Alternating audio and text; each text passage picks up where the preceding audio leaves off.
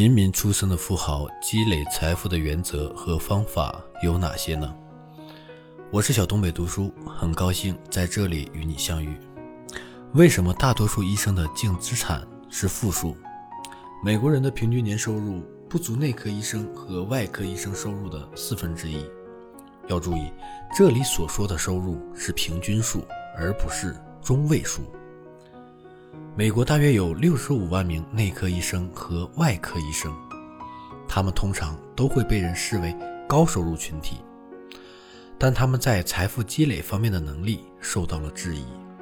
我们在数据点的趋势研究中也关注到了这一点。在节俭方面，百分之七十七的人做得比大多数医生优秀。此外，大多数医生的理财能力得分也比较低。在二零一一年版《林家的百万富翁》序言中，我父亲指出，那些收入高、财富积累却很低的富人不会消失。相较于二十年前，如今这些实际拥有高收入的人，是否在财富积累上显示出了更高的能力？不都是，应该是最恰当的答案。我二十年前所写的大部分内容，至今仍然适用。即使在今天，高收入的医生、律师和公司的中层管理人员，在将收入转化为财富的能力方面，仍然处于低水平。一般来说，大多数高收入的夫妇都停留在收入富裕阶层，而不属于资产富裕型。我无法拥有那辆车，正如我们之前讨论的那样。一部分人经常会对他人做出的财务决定不屑一顾。我父亲在2014年分析过这个话题，他认为这部分人经济上占据优势，但却不受人尊重。在《停止装富》一书中，我提及了这样一群闪闪发光的富人，他们有着极高的收入，手中掌有大量的财富，将大笔的钱花在了品牌汽车和豪宅上。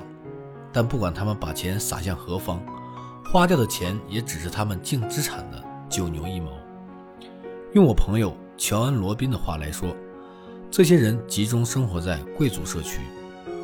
我很喜欢美国历史博物馆。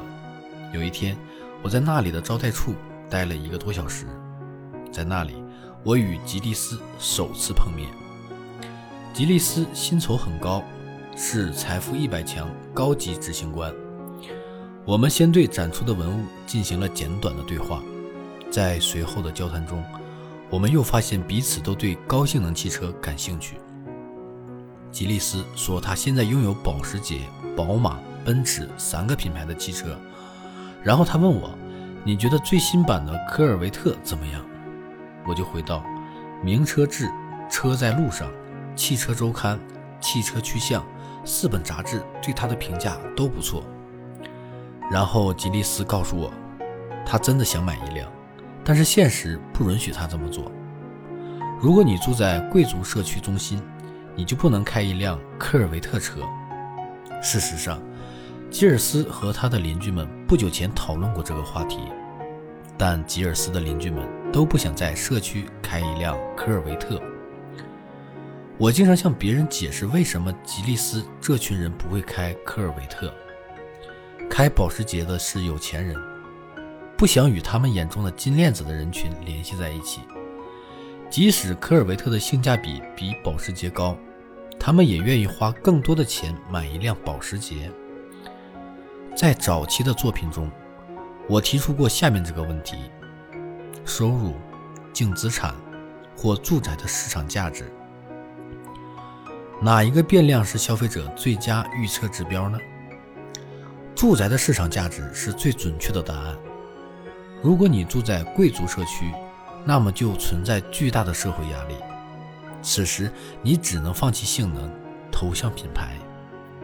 通常，医生的净资产中位数是负值，在很大程度上是受他们的学生时期的贷款和年龄所影响。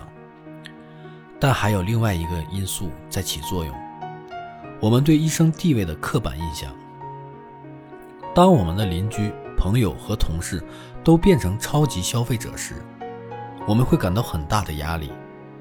如果你从事的是定义明确的专业工作，压力会变得更大。许多人对于医生应该开的车和住的房子有一套固定的设想。看一下这个数据，在最近的一次全国调查中，百万富翁们在手表上的花销不超过三百美元，医生则会不超过七百美元。我父亲在《邻家的百万富翁》中写道。受过良好教育的人，往往在财富规模上落后的另一个原因是，社会赋予他们的地位。医生以及其他拥有高级学位的人，都在扮演别人心中的那个自己。想要积累财富，医生也需要叛逆，他们需要做出能够使他们财务成功的选择，而不是扮演医生群体或身边人的角色。也不要去做其他人认为医生应该做的事。为了创造财富，我们需要管好自己的事情，专注于如何提高工资转化为财富。